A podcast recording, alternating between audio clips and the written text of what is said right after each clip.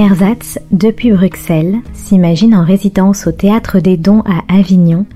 Il embarque à bord du Fram pour visiter le carnet de bord de l'explorateur polaire Fridtjof Nansen, vers le pôle. L'exploration confinée débute à Oslo et promet une immersion arctique racontant des latitudes nord, des degrés, des minutes et des secondes.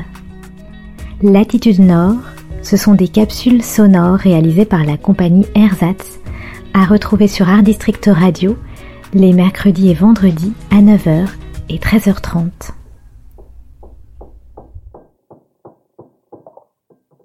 À 8h, lever. Aussitôt après, déjeuner, composé de pain sec, de fromage, de cornets de bif ou de mouton conservé, de jambon, de langue de Chicago ou de lard, de caviar de morue, d'anchois, de biscuits de farine d'avoine ou euh, des biscuits de mer anglais. Enfin, euh, de la marmelade d'orange ou de la compote. Trois fois par semaine, du pain frais. Comme boisson, du thé, du café ou du chocolat. Le repas achevé, nous allions donner la pitance aux chiens, la moitié d'une morue sèche ou quelques biscuits par tête. Après quoi, nous les détachions, puis euh, la petite colonie euh, se dispersait pour euh, vaquer à ses occupations. À tour de rôle, chacun de nous avait sa semaine comme aide cuisinier et maître d'hôtel. Le coq hein, faisait ses comptes pour le dîner et immédiatement après, il se remettait à ses fourneaux. Pendant ce temps, hmm, quelques-uns d'entre nous se réunissaient sur la banquise pour euh, observer son état. À une heure, tout le monde était de nouveau réuni dans le carré pour le dîner. Le menu était généralement composé de trois plats soupe, viande et dessert. Souvent, le dessert ou même la soupe était remplacé par du poisson. La viande était toujours accompagnée de pommes de terre ou de légumes, de légumes verts ou encore de macaroni. Le dîner achevé, les fumeurs faisaient cercle dans la cuisine, les pipes, cigares et cigarettes étant formellement interdits dans les logements, excepté les jours de fête.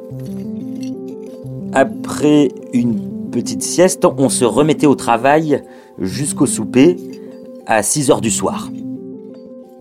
Le menu de ce troisième repas était le même que celui du déjeuner. La soirée se passait à fumer dans la cuisine, ou à lire et à jouer aux cartes dans le carré, pendant que l'un de nous faisait fonctionner l'orgue, ou que euh, Johansen exécutait sur son accordéon ses morceaux, fameux. Oh, Suzanne et euh, la marche de Napoléon en canot à travers les Alpes.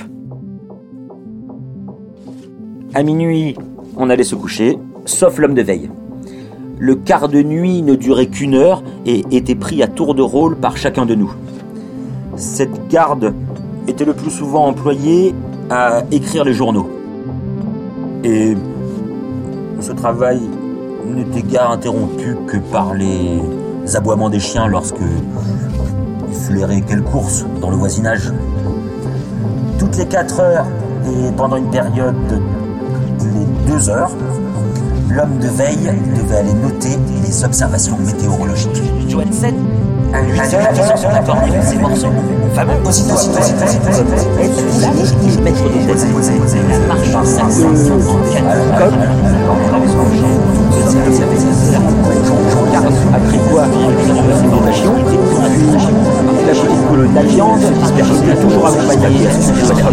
À la régularité de notre existence, le temps s'écoula fort agréablement avec la plus grande rapidité.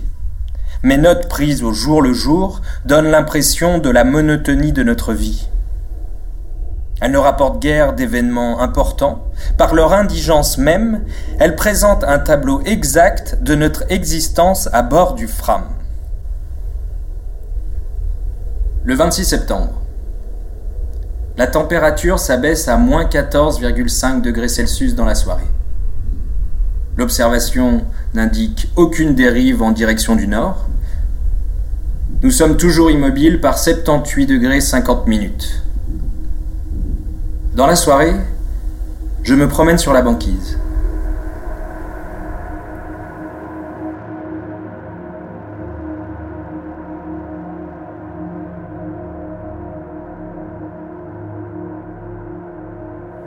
Il n'existe rien de plus merveilleusement beau que cette nuit arctique.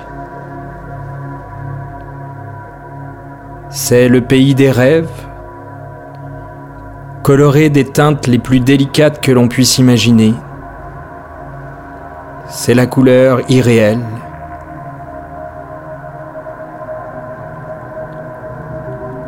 Les nuances se fondent les unes dans les autres dans une merveilleuse harmonie. Toute la beauté de la vie n'est-elle pas haute, délicate et pure comme cette nuit? Le ciel est une immense coupole bleue au zénith, passant vers l'horizon au vert, puis au lilas et au violet. Sur les champs de glace apparaissent de froides ombres bleues foncées. Et, ça et là, les hautes arêtes de la banquise s'allument de lueurs roses, dernier reflet du jour mourant.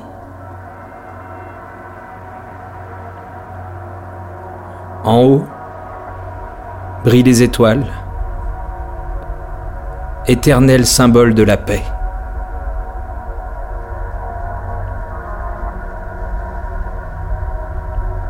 Au sud se lève une grande lueur rougeâtre, cerclée de nuages jaunes d'or, flottant sur le fond bleu,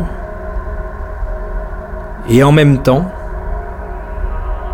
l'aurore boréale étend sa draperie changeante, tantôt argentée, tantôt jaune, verte ou rouge. À chaque moment, sa forme varie. Un instant, le météore s'étale, un autre, il se contracte, puis se déchire en cercle d'argent hérissé de rayons flamboyants. Et, finalement, s'éteint subitement comme une mystérieuse apparition. Un instant après, des langues de feu flambent au zénith et, de l'horizon, monte une raie brillante qui vient se confondre dans la clarté lunaire. Pendant des heures, le phénomène lumineux s'irradie en clartés étranges au-dessus du grand désert glacé, laissant une impression de vague et d'inexistence qui vous font un instant douter de la réalité. Et le silence est profond, impressionnant comme la symphonie de l'espace. Non. Jamais je ne pourrais croire que ce monde puisse finir dans la désolation et dans le néant. Pourquoi alors toute cette beauté s'il n'existe aucune créature pour en jouir? Je commence maintenant à deviner ce secret. Voici la terre promise qui unit la beauté à la mort. Mais dans quel but? Ah quelle est la destinée finale de toutes ces sphères?